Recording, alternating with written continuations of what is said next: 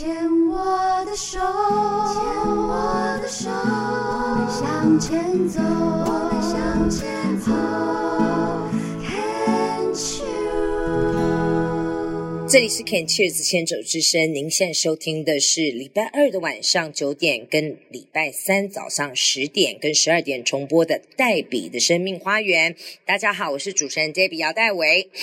嗯，我们的节目也在 Podcast 里面可以找得到啊，只要搜寻姚代伟或者是黛比的生命花园，就可以听到很多嗯，黛比跟许多位不同癌种、来自于不同阶层、不同人生，他们带来他们的生命花园，跟大家一起分享啊。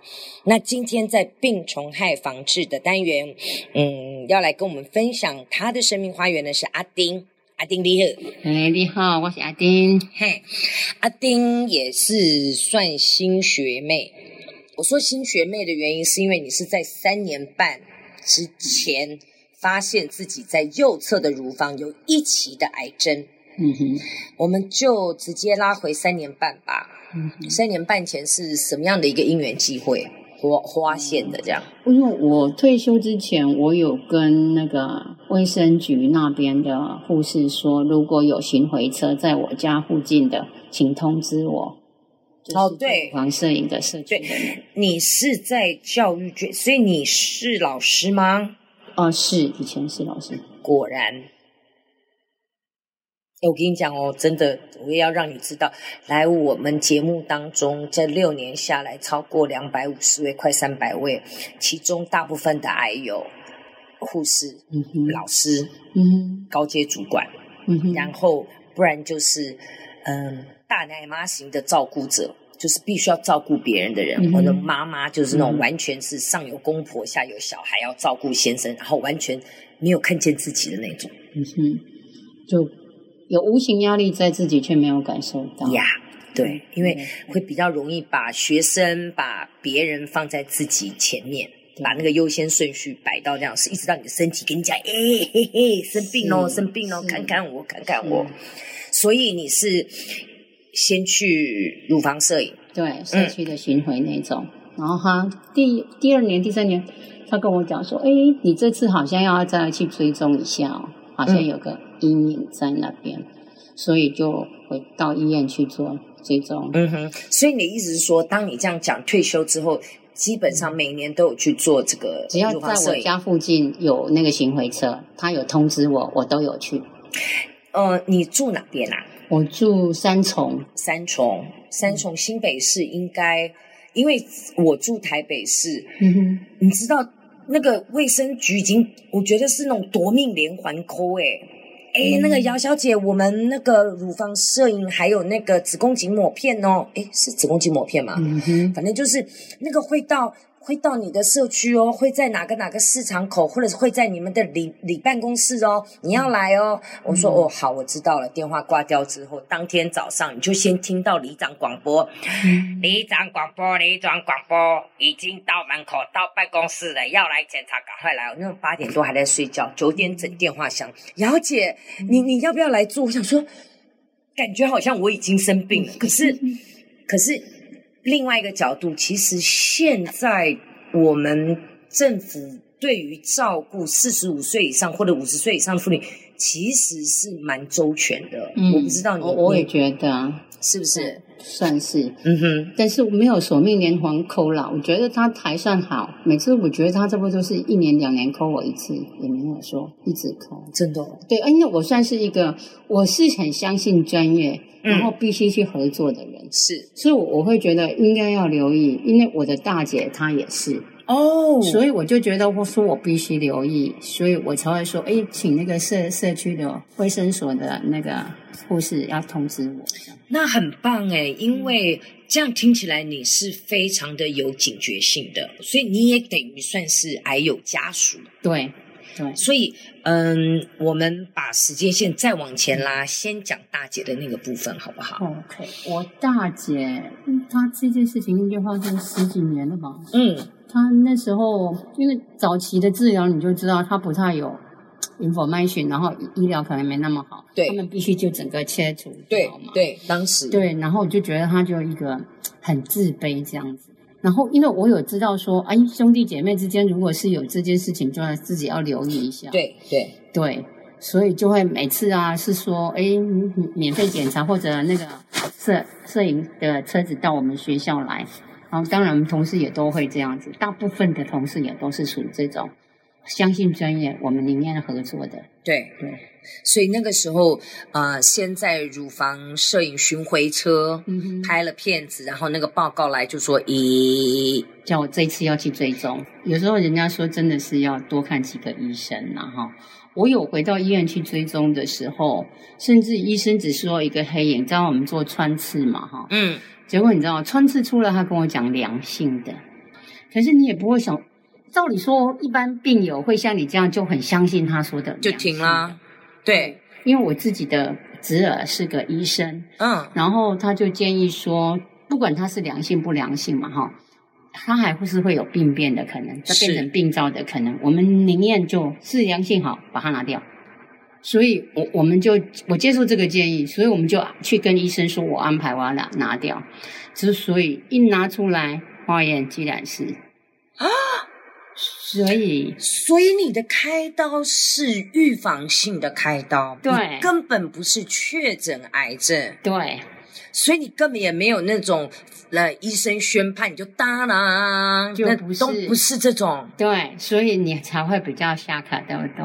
而且那时候第一个他跟我讲说是良性的之后，我们想说那就不急嘛哈，但只是就是排个时间把它，就每六个月什么不是，我只是要排个时间，我就先把它拿掉就对了，所以我也不急着排哦，我大概在将近两个月之后的到，嗯，所以两个月之后的刀，他说是的时候啊，已经是零点六了。那，哇哦！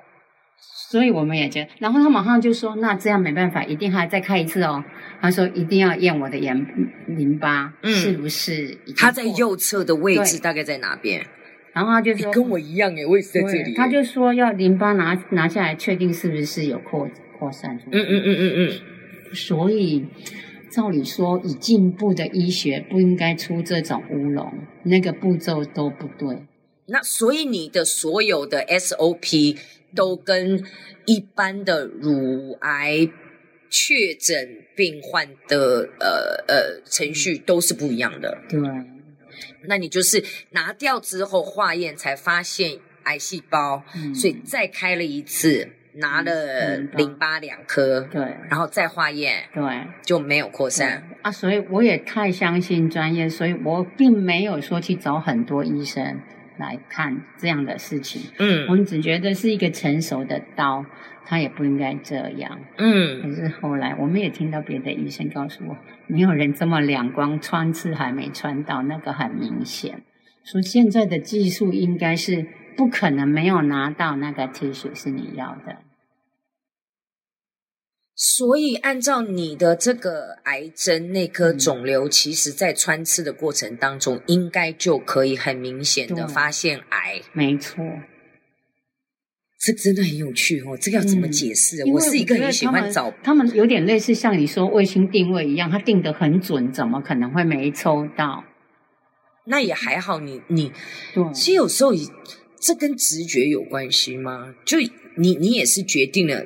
反正不管你的穿刺怎样，我，就我就是要拿掉。我是接受专业的看法嘛，而且自己的侄儿都是这么说，说拿掉，那我们就这样拿掉。我们哪知道拿掉以后就是就是癌？所以那淋巴嗯拿掉之后，嗯、你确定没有扩？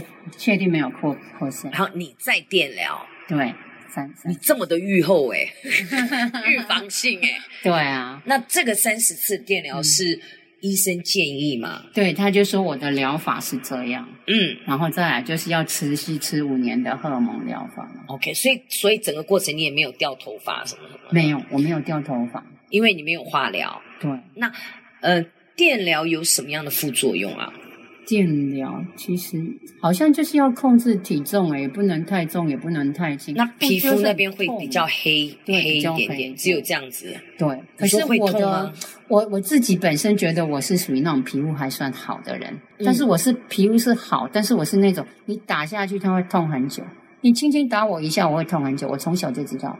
所以你是触感比较敏感的。对对。对对对，是，所以我会觉得他弄的时候蛮痛的。嗯，那你应该很讨厌打针吧？对，我很讨厌打针，哇那那个抽血我都不喜欢。那那个穿刺你要怎么熬过去啊？对啊，是，的。你你这么敏感的人一定更不舒对服。对对，没有错，是是很不舒服。然后在开刀的时候，那医生是说，因为我那时候也还是良性，对不对？他在开的时候还跟我说，我尽量开干净一点，好、嗯，就是说，诶，可能那个止痛还不够，就是麻麻麻药还不够，再打再追加。其实局对局麻而已。对，然后他他再把东西再清清，他就觉得说他要清干净一点。这种算门诊手术吗？这个应该算吧，应该没有住院呢。就是他手术完就回家了呢，就是再来看报告的呢。他不是说你当下看了报告马上知道嘛，所以我就不用再一刀的另再另外再排淋巴啊，所以不是这样，是是像门诊刀一样，没错。如果按照转念的想法，嗯，这你真的是也算运气好哎、对啊，应该也算是。我没有听过一个癌症的开刀是在门诊手术把它搞定的。对，所以其实所谓良性恶性的判断，真的宅狼哎、你知道我的意思吗真的也是。很多人不愿意去面对问题嘛，我是觉得我是选择面对问题的人。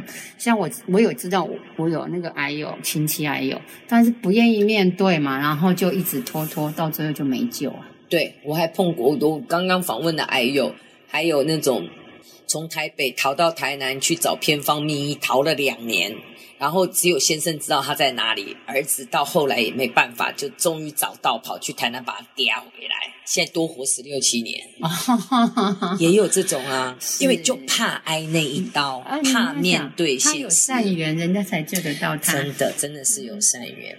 好，我们先跟阿丁聊到这边，嗯我们待会儿再继续聊一聊。